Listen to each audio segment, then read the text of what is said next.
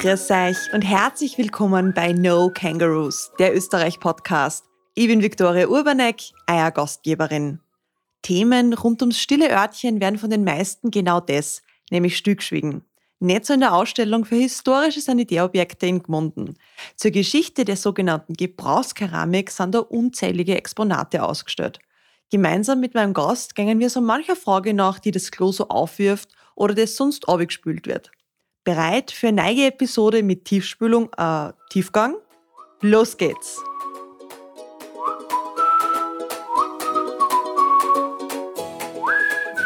Ja, vor ein paar Wochen war ich wieder für jenes mysteriöse Projekt im Salzkammergut unterwegs, das ich schon einmal angeteasert habe. Und ich finde es einfach immer wieder lässig, was sich da bei uns in der Heimat so alles versteckt.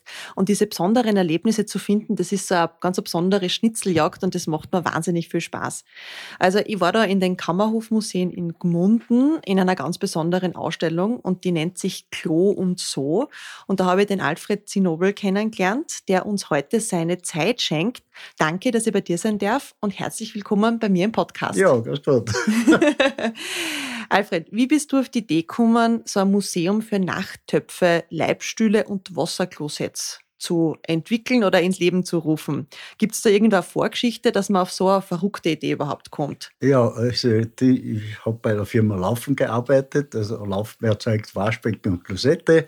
Und es war natürlich naheliegend, dass man natürlich irgendwann ist ein uraltes Stück aufgetaucht und, und gesagt, aha, so hat man das früher gemacht. Und dann hat damals der damalige Chef, der Herr Lischka, dann äh, Museum, äh, ist dann zu einem Museum angewachsen. Wir haben dann immer mehr Stücke gesammelt, da bis letzten Endes 500 waren. Ne? Und es ist auch, Klosette sind ein Stück Zeitgeschichte, weil mit dem Problem hat man eigentlich immer fertig werden ja. müssen. Und es ist heute aktueller denn je, weil wenn man denkt, eine Stadt wie Linz braucht an einem Tag 1,6 Millionen Liter Wasser und mhm. 600 Kilometer Kanalnetz zu bedienen. Wahnsinn. Plus die Kläranlagen, das sieht man alles erst, wenn es nicht geht. Ja. Das heißt, du warst beruflich schon äh, längere Zeit mit den, wie, wie sagt man, Gebrauchskeramik, oder? ich habe eigentlich, ich war dort für die keramischen Belange in der Firma Laufen zuständig. Also ich habe ein Leben lang Waschbecken und Klosette gemacht. Mhm. Und das Firma ist gewachsen, gewachsen. Ich habe mir eigentlich gar nicht richtig sagen traut, wenn mich jemand gefragt hat, was machst du? habe ich eigentlich gesagt, ja, Keramik, aber was genau, habe ich dann nicht gesagt, weil ich dann immer zum Lachen angefangen habe. habe mich dann ein bisschen geschämt. Aber es ist eigentlich ein wahnsinnig interessanter Beruf und es ist die Firma gewachsen, gewachsen, wie ich begonnen habe waren es 220 Mitarbeiter, jetzt sind es 22.000. Wahnsinn. Ja. Also weltweit eine Weltfirma und es ist also gigantisch, was sie da entwickelt hat. Ja, weil Keramik und Gmunden ja. verbindet man ja eigentlich eher mit dem Geschirr. Ich darf das gar nicht laut sagen, aber ich kann erklären, wie man aus Scheiße Geld macht. Ach, ihr, ihr merkt schon, es wird eine, eine unterhaltsame äh, Podcast-Episode da heute. Vielleicht magst du uns dann ein bisschen äh, geschichtlich mitnehmen, das Keramik-WC ist ja verhältnismäßig eine recht junge ähm, Erfindung. Wie, wie war denn das früher? Wie sind denn die Leute im alten Rom oder in Griechenland aufs naja, Heidel man hat das zwangsweise lösen müssen. Man ist halt zum Teil hinter die Bäume gegangen, hinter die Sträucher und hat halt dann schon Latrinenanlagen gebaut. Im Mittelalter hat man es beim Fenster rausgeschüttet und dann hat man halt versucht, Klo zu bauen. Und die Römer haben dann eigentlich so Anlagen gebaut, wo man ganz gemütlich nebeneinander gesessen ist. Und dann schon sogar mit Wasserspülung. Also man hat sich da schon natürlich immer wieder Gedanken gemacht, die Fäkalien wegzubringen. Ne? Mhm. Aber es ist natürlich mit zunehmender Bevölkerungswachstum hat man natürlich das Problem dann einmal ernster angehen mhm. müssen. Mhm. Und äh, Übrigens, äh, woher kommt der Ausdruck Heidenarbeit? Also ich weiß es schon, weil ich war ja schon bei dir mit dir in der Führung in der Ausstellung, aber vielleicht die wenigsten, wissen, die wenigsten das. wissen das, ja. ja. Ein gewisser Heiden hat 1891 die Idee, sämtliche Fäkalien, die ein Mensch von sich gibt, abzuwiegen und abzumessen. Und das ein ganzes Jahr lang. Also am Tag fünf, sechs Mal. Mhm. Da ist auf 48,5 äh, Kilo Stuhl gekommen und 422 Liter Hahn. Mhm. Das ist die Fäkalmenge des Menschen im Jahr. Und er hat darüber ein Buch geschrieben, das war die Arbeit des Herrn Heiden, Heidenarbeit. Spannend, mit was man sich da vor einigen... Ja, woher so manche Ausdrücke kommen. Ja, ja. Du hast es auch gesagt, äh, im Mittelalter hat man das auch zum Beispiel auf die, auf die Straßen einfach gekippt, aber da gibt es ja auch in Burgen, hat man ja oft einfach das Klo quasi ganz außen anbaut. Ja, es hat solche Erker gegeben und dann ist das im, praktisch im Burggraben versickert. Der, der Dorfbach war der Kanal. Äh, der John Harrington zum Beispiel hat 1596 die Idee gehabt, den Dorfbach ins Haus einzuleiten mhm. und hat dann mit dem so eine äh, Holzverkastelung mhm. gemacht mhm. ja, und hat, hat, dann praktisch die Fäkalien mit dem Bach wieder weggespült. Ja. Nicht? Da hat man also, gehofft, dass man nah dem Bachursprung ist und nicht am Ende, wo ja, dann schon der Rest aber er hat das ins Haus eingeleitet und also die Königin Victoria hat ein Schloss dieser Art ausrüsten lassen, ist wieder in Vergessenheit geraten und dann hat lustigerweise ein Uhrmachermeister 1775 die Idee eines Wasserklos gehabt. Mhm. Der hat dann echt darüber nachgedacht, wie man in einem Trichter mit Siphon, Geruchverschluss mhm. das bauen kann. Ein Uhrmachermeister, lustigerweise. Ja. Und das hat dann auch funktioniert, war aber dann das Problem, dass äh, Teile aus Metall waren und das war Gusseisen, das ist dann rostig geworden. Und dann hat man eben das aus Keramik gemacht. Ja, und äh, der Keramiker Thomas Zweifurt hat dann 1885 mhm. Äh, haben die dann eigentlich begonnen mit, mit äh, Keramik. Mhm. Äh, ursprünglich war dieses Klo von, äh, von Alexander Kamik 1775, das war äh, ein Teil war äh, Keramik und ein Teil war Metall. Mhm. Das war so eine Kombination, die nicht funktioniert hat und erst dann ist die Kombination mit äh, Reinkeramik mhm. gekommen. Wir haben jetzt schon alles Mögliche angesprochen von verschiedenen Klos und so weiter. Was ist denn davon im, im Museum quasi ausgestellt? Ich habe da was gehört so von, von Leibstühlen und was, was war denn das oder was ist denn das eigentlich? Ja, naja, man hat sich natürlich die Klo zum Teil selbst gebaut. Mhm. Man hat äh, Stühle genommen und darunter halt einen Topf. Und, und, das hat man halt selber so gelöst und das Bedienungspersonal hat das dann austragen müssen. Es ist zum Beispiel auch in der Kaiservilla Bad Ischl, haben die einen wunderschönen Stuhl, drunter ist ein Keramiktopf, ja, den hat man halt benutzen können und, und äh, das Bedienungspersonal hat den entleeren dürfen. Ohne die, Geruchsverschluss nämlich. Ohne Geruchsverschluss, zum Teil, zum Teil mit Klappe. Also man hat da alle möglichen Ideen gehabt. Man hat ja auch das Klo äh, früher getarnt, man hat sich geschämt Mhm. Und wollte da überall aufs Klo gehen in den Schlössern und Villenhaushalten und hat dann äh, Bücherstapel getarnt. Und da hat man halt dann in der Bibliothek wissen müssen, wo ist der Bücherstapel, wo man aufs Klo gehen kann. Mhm. Das ist dann der Deckel aufgegangen, wo das Klo gehen können. Weil man hatte früher nicht wirklich so ein eigenes, keinen eigenen Raum gehabt fürs WC. Das genau, ist einfach. Man hat keinen eigenen Raum gehabt, man hat das in den jeweiligen Wohnraum integriert. Ja. So praktisch, braucht man nicht mehr so ja. weit gehen. ja der Plüschhocker war halt im Salon, nicht? Ja. Eleganter Hocker. Und Ob das so aufmachen können. War. Und hab, naja, es war eine Lösung. Wieso waren denn Klos früher eigentlich nur so den wohlhabenderen Leuten oder der Oberschicht zugänglich? Naja, das Ganze drumherum war ja teuer. Und das hat sich natürlich nicht jeder leisten können. Und äh, in den normalen Bauernhäusern waren halt die Herzogloch, mhm. die, die, dann mit den Fäkalien der Tiere entsorgt wurden. Praktisch, ja. Praktisch, ja. Es war ja gleichzeitig Dünger, nicht? Mhm. Und es war ja dann so, Hahn war ja ein wertvoller Stoff. Der Kaiser Vespasian hat die Hartsteuer eingeführt. Nicht? Man mhm. hat Hahn genommen zum Ledergerben und auch zum Teil zum Waschen. Das muss man sich mhm. mal vorstellen. Hahn hat desinfizierende Wirkung mhm. und hat das gesammelt natürlich. Nicht? Der Kaiser Vespasian, da gibt es ja dann den Ausdruck, Geld stinkt nicht. Mhm. nicht? Äh, der hat dann ist mit seinem Sohn Titus da am Fenster gestanden und äh, hat da gesehen, dass die Leute da Hahn verkaufen und gesagt, das könnte man eigentlich besteuern. Nicht? Und dann hat sein Sohn gesagt, lieber Vater, das ist aber anrüchige Steuer, die da einfällt. Nicht? Und der hat mir Goldstück unter der Nase und gesagt, rieche mal. er riecht noch gar nicht, hat gesagt, na siehst Also Geld stinkt, Geld stinkt nicht, Gold stinkt nicht. nicht? Also Ja. daher der Ausdruck. Immer wieder spannend, was da also aus, aus alten Zeiten quasi diese Redewendungen noch erhalten sind, Ja, auch ja. heute, ja, und was das teilweise für kuriose Umstände hat, ja. Ja, man hat auch Schwangerschaftstests gemacht, bitte. Vor, vor 2000 Jahren. Man hat in, in einer Art Blumentöpfe Bohnen angesetzt und Gerste. Aha. Und, und wenn die äh, Gerste zuerst austrieben hat, dann war es schwanger. Nicht? Das hat die mit Hand gegossen. und dann hat man gewusst, Die Frage ist, wie lange das dauert, ob man es dann nicht vielleicht vorher schon gesehen hätte. man hat ja abzuhelfen gewusst. ne? Du, wie alt ist denn das älteste Klo bei euch im Museum? Also Ja. in, in der Ausstellung, Ah. ja.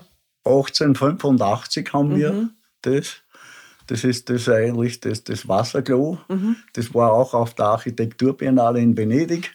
Daneben das ganz moderne, äh, von äh, Bill Gates geförderte WC Aha. für die afrikanischen Länder funktioniert ohne Kanal und ohne Wasserleitung. Okay. Und das steht nebeneinander. Also das ganz moderne und das ganz alte. Mhm. Das, naja.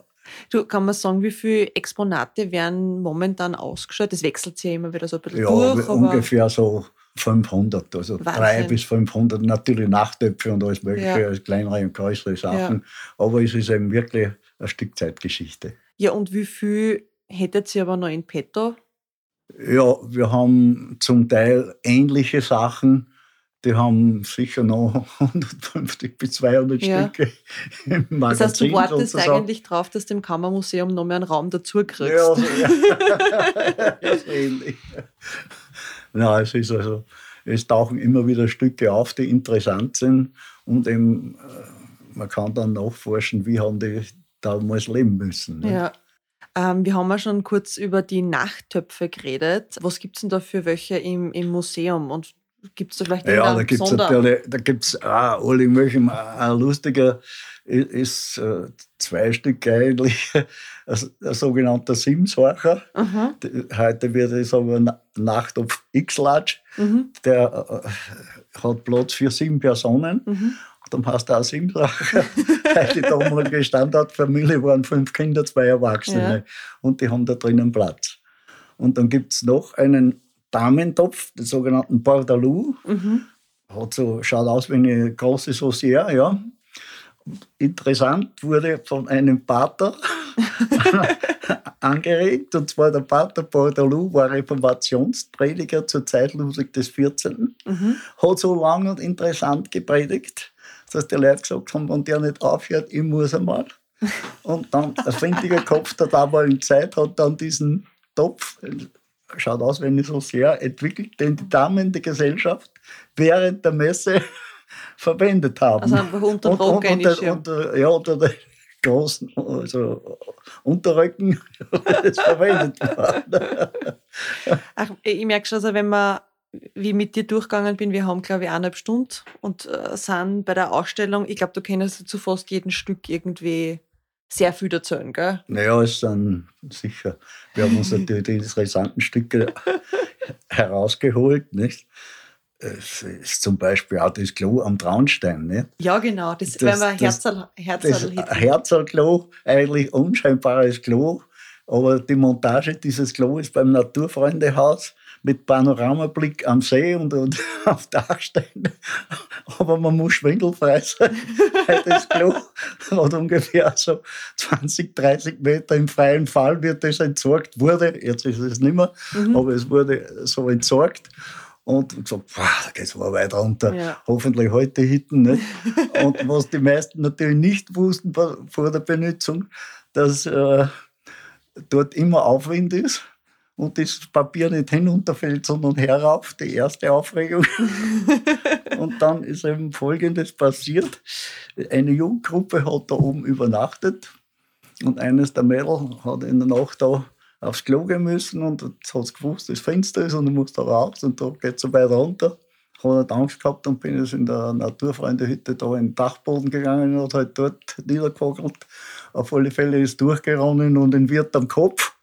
Und die Geschichte war dann die, erst die Frau Familie Hauer hat damals die Hütte gepachtet und der Herr Hauer sagt dann zu seiner Frau, du, wenn du die Hütte pachtest, dann musst du schon aufpassen. Es rennt einer, ich richte es eh her. und Frau, geh halt raus, es rennt gar nicht. Jetzt sind sie jetzt der Geschichte nachgegangen und haben das Mädel entdeckt. Das Lustige war dann, die haben dann, es hat dann eine Weihnachtsfeier gegeben und da hat dann die, das, diese, diesen Vorfall hat man natürlich sie gemerkt und hat den Wirt dann natürlich ein Gedicht gemacht zur Weihnachtsfeier. Ich kann das kurz vorlesen. Ja, gern, gern. Der Traunsternwirt schimpft mit der Frau, du sollst dir mehr ums Haus umschauen, geh Schleine auf und schau nach. Ich glaube, wir haben ein Luca gewesen im Dach. Wie ich jetzt beim hergestanden bin, tröpfe jetzt auf mein Klotzen hin, rennt mir eine unter den Kragen, die Schlamperei mag ich nicht mehr haben. Die Wirtin geht auf ganz verlegen im Schlafraum auf, was muss sehen, ein sauberes Madel hupt da drum und bist ganz einfach auf dem Boden. Die Glunzen zwischen Fußboden landen, die können das Wasser nicht daheim, dann ist langsam durchgeflossen und dann wird es ein Schell gegossen. 1965, Weihnachtsfeier. Ja, Warte mal nicht der Bier gekostet. Fix. Ein su- ein super Gedicht für, für Weihnachtsfeier. naja, solche Erlebnisse gibt es natürlich. Ach Gott. Ähm, es gibt ja dann auch noch, ähm, also ich muss einmal so ein bisschen ausholen. Die Ausstellung im, im Kammerhofmuseum oder in den Kammerhofmuseen sind jetzt zwei größere Räume oder Ja, zwei sehr ja. große Räume. Ich war vorher woanders. Das war vorher im Payback-Haus. Also quasi gegenüber. Gegenüber in der Traungasse haben wir da die Räumlichkeiten gehabt. Das war dann sehr klein und dann hat man das übersiedelt in das, auf größere Räume. Nämlich mit super Ausblick auf den Traunsee. Ja, das ist einfach traumhaft. Ja. Also, äh, wenn ich mir so denke, eigentlich müsste sie dort ein, ein Klo installieren mit Blick auf den Traunsee, gleich zum Probesitzen, ja. Naja, es war natürlich eh sehr strittig, so schöne Räume für Klo zu verwenden. Geh bitte. Aber die Leute sind eigentlich nachher alle gut aufgelegt. Ja. Wie viel Zeit sollte man überhaupt so ähm, einplanen, wenn man da durchgeht? Was Eine meinst du? Stunde Eine circa, Stunde, eine ja. Stunde, ja. Außer man geht mit dir durch, dann ein bisschen länger. Ja. Es gibt ja in der Ausstellung, in dem größeren von den Räumen, auch so eine, eine kleine Wand und dort äh, sind diese Klogriffe, Klospülungsgriffe ausgestellt, ganz picobello aufgehängt und da steht auf manchen drauf ziehen. Wieso hat Ja, man das aufgeschreiben müssen? Das war natürlich ein Klo. Man muss sich die in die Zeit hineindenken, war damals ein totaler Luxus. Mhm. Und das Bedienungspersonal war vom Land zum Teil und die haben nicht gewusst, was da ist, was das für ein Ding ist. Ja. Und haben halt dann zum Teil sich die Hände gewaschen da drinnen. Nicht? Und, und Ups. man hat da ziehen draufschen müssen. Nicht? ja. Auch Klopapier war so also eine Sache. Mhm. Klopapier war ein totaler Luxus. Und äh, es ist äh, 1928 hat ein deutscher Bankfachmann erst die Rolle mit 1000 Blatt erfunden. Mhm. Bankfachmann Hans Klenk, Abkürzung Hackleck, gibt es heute noch. Ah ja. Und, und, und Ach, lustig. Ich finde es immer wieder so spannend, was man mit so alltäglichen Themen, also äh, wenn man so ein bisschen zurückschaut, geschichtlich, was da damals passiert ist und was er heute noch erhalten ist. Ja. Und man hat das sehr schnell vergessen. Ich, ich muss sagen, Klopapier war auch zu unserer Zeit, bitte, ich war 1970 beim Bundesheer. mhm. Nein, 1962, so, Mhm. 1962 beim Bundesheer. Und, und man hat damals bitte das Klopapier abgezählt. Man hat zum Teil drei Blatt hat man nur gekriegt und wir haben so viel Klopapier verschwendet. Ist nicht, was ich, war egal, nicht? Mhm. Auf alle Fälle haben wir das dann drei Blatt pro Mann genügen. Es, Mhm. es gibt einen Vorwisch, einen Hauptwisch und einen Nachwisch. Rationiertes Klopapier. Das erinnert so ein bisschen an von vor zwei Jahren, wie das Klopapier dann im Supermarkt einmal leer war. Ja. Was mir sofort aufgefallen ist, wenn man wieder so durch diese Ausstellung mit dir durchgegangen ist, ist, dass es eigentlich, ich würde sagen, wahrscheinlich sogar kein einziges Klo gibt, das weiß ist, sondern es sind alle oder fast alle wunderschön verziert. Ja, das, das waren natürlich zum Teil Statussymbole und man hat das wunderbar integriert. Aber ganz interessant, die blaue Farbe, Mhm. man hat sehr viele Sachen blau-weiß. Wir haben zuerst aufgeglaubt, das ist ein Modetrend, ist es nicht. Und zwar blau ist eine kalte Farbe und das mögen die Fliegen nicht. Also man hat früher viel Fliegen gehabt. Und, Und mhm. da hat man die Kücheneinrichtungen und Küchenböden und, und äh, jetzt eh alles blau-weiß gemacht, damit sie nicht so viel fliegen haben. Aha, na spannend. Das hat, hat ein Hintergedanke. Ja. Und die sind ja nicht nur, also es gibt welche, die sind floral verziert, also teilweise auch mit Sonnenblumen, dann halt nicht in Blau, sondern halt auch wirklich wunderschön.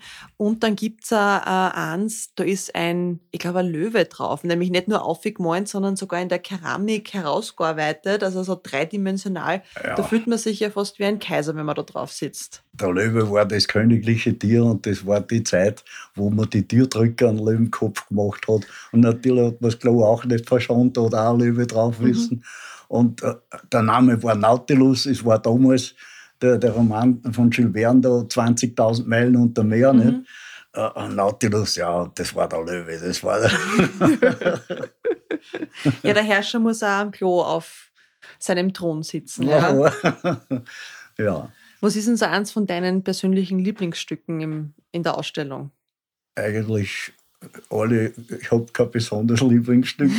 es, ist, es wechselt es immer durch wahrscheinlich. Aber es, es, sind hochinteressante Sachen. Wir haben sogar ein Schreiben von Prinz Charles mhm. aus den 86er Jahren. Der war mal in Österreich, damals mhm. noch sehr jung. Und man hat gewusst, der sammelt äh, Nachtöpfe und Sanitärsachen. Und die Überraschung wäre gewesen, er darf sich was aussuchen mhm. aus dem ganzen Programm. Und es ist aus Zeitgründen nicht zustande genau. gekommen. Aber wir haben das aufgehoben, mhm. weil das Antwortschreiben vom Buckingham Palast ist an uns aufgekommen. David Reucroft war der Privatsekretär mhm. damals. Der. ich, ich finde das so lustig, weil ich meine, wenn man, wenn man sich so denkt, okay, da kommt jemand aus dem Königshaus, der irgendwann einmal irgendwann einmal dann König wird oder auch nicht, ja, schauen wir mal. Und man kennt den Prinz Charles ja eigentlich eher für seine Gartenliebe, ja. ja. Und dass der auch ja, damals, da war noch sehr jung. Ja, da aber trotzdem, dann um, umso skurriler. Das hat man irgendwie erfahren und spitz gekriegt. Wie, wie kommt denn ihr überhaupt zu diesen Ausstellungsstücken? Ist das ähm, einfach. Die, die, Leute kommen zum Teil selber und sagen, dort steht ein Stück, dort ist interessant und das gehen wir weg. Die sind auch zum Teil defekt, die funktionieren mhm. nicht mehr. Wir kleben das halt zusammen, restaurieren das wieder es ist ja nur zum Herzeigen, mhm. wie, wie die Leute muss damals... Nicht muss ja nicht funktionsfähig sein. Also ja. sind auch ja, Sachen dabei, die geklebt sind mhm. und, und, und, restauriert sind. Nicht? Also auch von, von aber, Flohmärkten? Aber, ja, ja. Also alles zusammengesammelt? Also von der Zeitgeschichte her halt hochinteressant. Ja. Nicht? Über ein Thema haben wir jetzt noch gar nicht geredet. Das gehört nämlich auch ins, ins große Universum von WCs, nämlich Bidets. Die gibt es ja bei uns immer seltener. Woher kommt denn überhaupt der Begriff und wieso ist das Bidet notwendig? ist äh, Damenhygiene, war zur Zeit Ludwig XIV. erfunden worden. Erfinder gibt es keinen. Bidet heißt wörtlich übersetzt kleines Pferd. Warum heißt es so? Weil man sich so drauf sitzt. und die, die Bidet der damaligen Zeit waren natürlich totaler Luxus, die mhm. Damenhygiene. Und die waren alle zerlegbar. Also man hat das alles zerlegbar machen oder sehr viele, weil man ja auf Reisen wieder nichts gehabt hat. Ja. Das heißt, wenn man äh, damals auf Urlaub oder wohin gefahren ist, hat man Quellwasser gehabt und wenn man mehr Luxus wollen hat, hat man es mitnehmen müssen. Nicht? Und das ist halt dann alles eingepackt worden auf der zweiten Kutsche. Nicht? Ja, also ein, ein zusammenklappbares Reisebidet. Ja, Lustig. das ist ja. alles klappbar, ja. Es gibt ja bei euch noch eine ganz tolle Besonderheit, nämlich im Museum ist ein Ding ausgestellt, das im Guinness-Buch der Rekorde vermerkt ist. Ja. wir haben einmal, wie, wie der, also der Raum eröffnet wurde, war der Landeshauptmann da und die Presse da. Die werden sich gedacht haben, was ist das für ein Termin heute? Gesagt, wir müssen, müssen, uns irgendwas einfallen lassen, ganz besonders. Und dann haben wir gesagt, macht man einen Weltrekord Waschtisch in der Firma. Und der hat drei Meter in einem Stück gefertigt. Mhm ja, es ist der größte Waschtisch der Welt. Kein Mensch gegen das Buch der Rekorde. Ja. ja es war nur ein Gag, damit wir was haben für die Presse. Weil es, ist nämlich, es ist ja nämlich gar nicht so einfach, weil wenn das so groß ist, das verzirkt sich dann ja, beim Brennen. Das Problem ist, dass das Ganze wird gegossen, mhm. ist so 8 mm Wandstärke mhm. circa und ist weich in dem Augenblick, wo das aus der Form genommen ist, ist es deformierbar. Mhm. Und äh, das ist dann so, bei drei Meter man kann maximal vielleicht ein, zwei Millimeter durch Schleifen äh, korrigieren. Mhm. Aber acht Millimeter, drei Meter, das ist schon sehr viel. Sehr viel ja. Und äh, ist, was die wenigsten wissen, dass die Waschtische von einem Norminstitut überwacht werden, mhm. wegen Runterbrechen. Das mhm. heißt, wenn die nicht richtig montiert sind, können die zerbrechen. Und äh, die müssen das doppelte Körpergewicht ausholen, also 150, 160 Kilo. Mhm.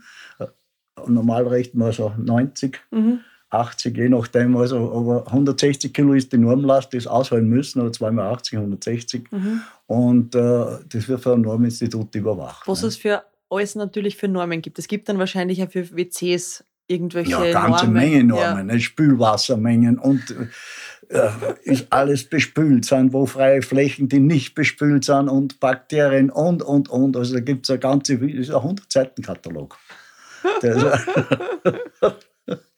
ja, natürlich alles, was mit Hygiene zusammenhängt, mhm. ist natürlich heute ein Thema geworden. Und man muss natürlich auch da sehr, sehr aufpassen. Ja.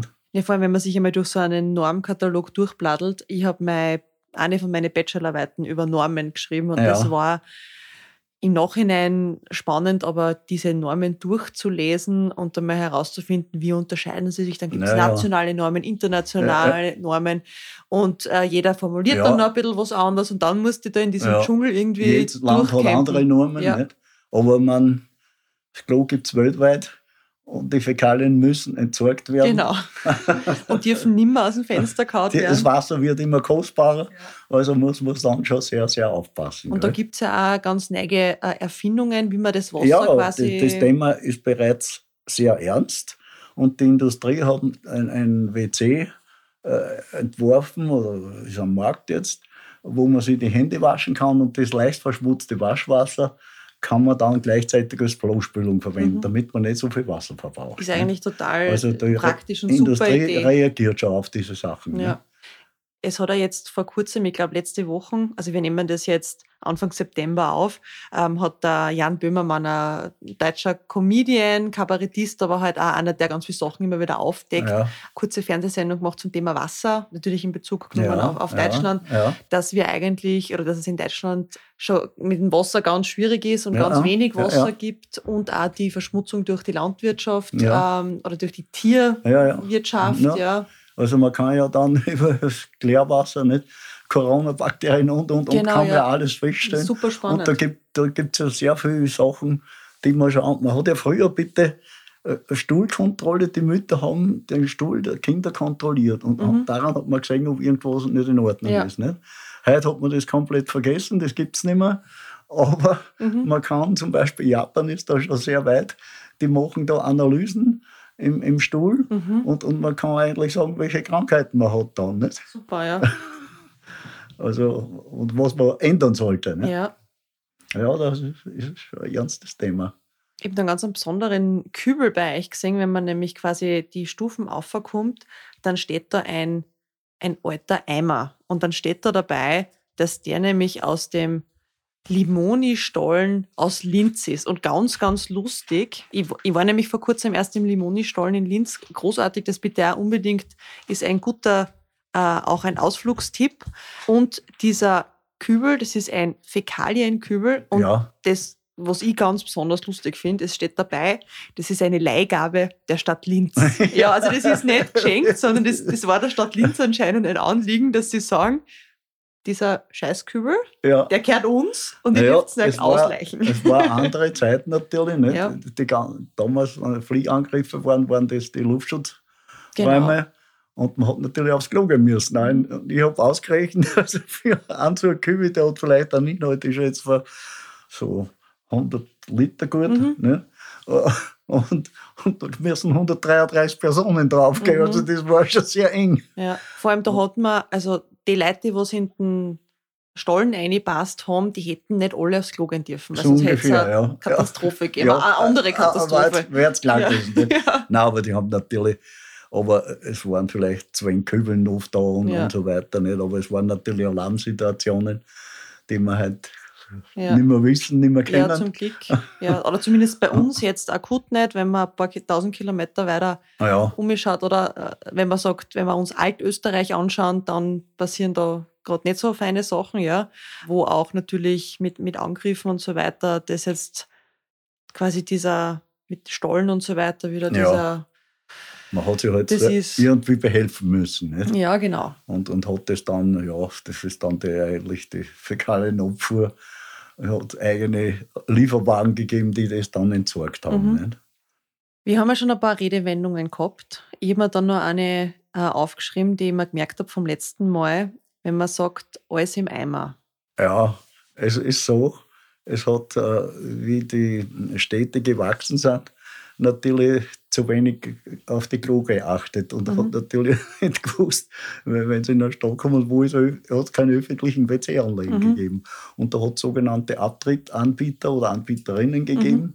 die dann gesagt haben, in der Mauernische, da kannst du dein Geschäft verrichten.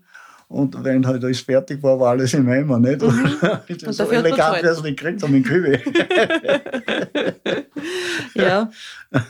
Also ich muss echt sagen, ich hätte mir das nicht gedacht, dass äh, mit diesem tagtäglichen menschlichen Bedürfnis, dass sie da so viele Redewendungen äh, ergeben haben, ja, und wir das ja. noch immer verwenden, ja. ja. Du, wenn man jetzt sich denkt, die Stimme klingt sympathisch, dann möchte ich die gerne mal mit dem Herrn gemeinsam durch die Ausstellung durchgehen. Wie, wie geht denn das? Gibt es irgendwie regelmäßige Führungen, die du machst, wo man da dabei sein kann?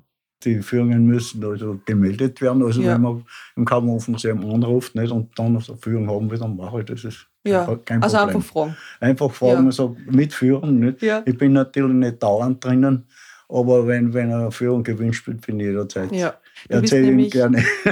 das, was ich nämlich nicht dazu gesagt habe, du bist nämlich der Kurator von dem Museum. Ja. ja und ich kann mich erinnern, wie ich da vor ein, zwei Monaten angefragt habe und dann äh, ist dann eine E-Mail zurückgekommen, ja, der Kurator des, der Ausstellung wird sich bei Ihnen melden. Und dann haben wir so gedacht, na schau, wo, es nicht alles gibt. Gell? Und dann haben wir dann schon gedacht, oh, das, wird, das wird spannend werden. Ja. Du, ihr habt ja nicht nur ganz normale Sachen oder normale WCs ausgestellt, sondern ich habe vorher schon das ein bisschen angeteasert und ein bisschen anklingen lassen ähm, mit kaiserlich und königlichen äh, Klosetts. Ihr habt nämlich auch im Museum äh, unter anderem eine Reisetoilette von der Sissi ausgestellt ja. und auch ein WC vom, vom Franz. Ja, es ist so, es ist, gibt äh, ein Sissi Klo, das ist im Schloss Belvedere in Wien gestanden mhm. und das hat die Delfinform. Ja. Sie hat die Delfine geliebt und das WC hat auch Delfinform. ja. ja. Und dann gibt es natürlich eines in Art Kofferform, die sie dann für die Höhlengebirgsüberquerung, äh, Totengebirgsüberquerung mhm. damals benutzt hat. Mhm. Und ja, das ist ausgestellt. Ja. ja. Weil als Kaiserin kann man natürlich ja. nicht hinterm Busch und dann gehen. Haben wir natürlich dann das Jagdklo vom Kaiser Franz Josef, mhm. das war ja, das ist in der Spitzalm gefunden worden und das war ja sein Jagdgebiet. Und wenn man halt ein Kaisers Klo hintragen hat dürfen, war man gehobene Persönlichkeit. Ja.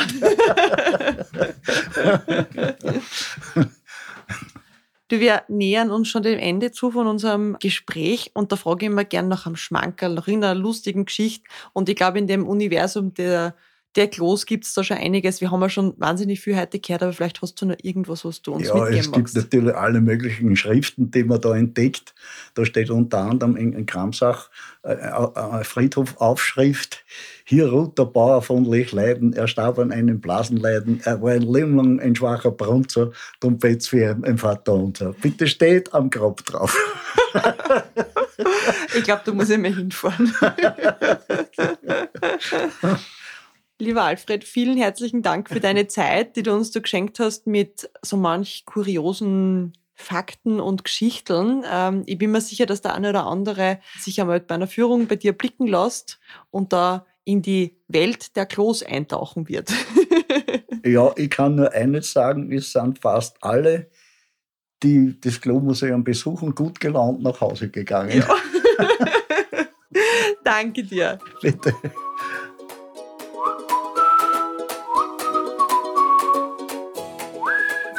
Und wer den Alfred einmal persönlich kennenlernt, der muss ihm unbedingt nach seiner Visitenkarten fragen. Ihr werdet dann schon wissen, wieso. Alle Infos zur Folge gibt's wie immer in den Shownotes und auf www.nokangaroos.at. Schaut einmal gerne auf Social Media vorbei, da findet mich unter No Kangaroos Podcast. Und wer den Podcast lässig findet, der darf das wahnsinnig gern weiter erzählen und dem Podcast auch eine gute Bewertung hinterlassen. Das hilft mir nämlich, dass den Podcast noch weitere Leute finden und von diesen lässigen Geschichten profitieren. Demnächst gibt's ja wieder regelmäßiger Neigefolgen. Es erwarten euch wirklich lässige Geschichten. Wir hören uns bald wieder. Pfiat euch!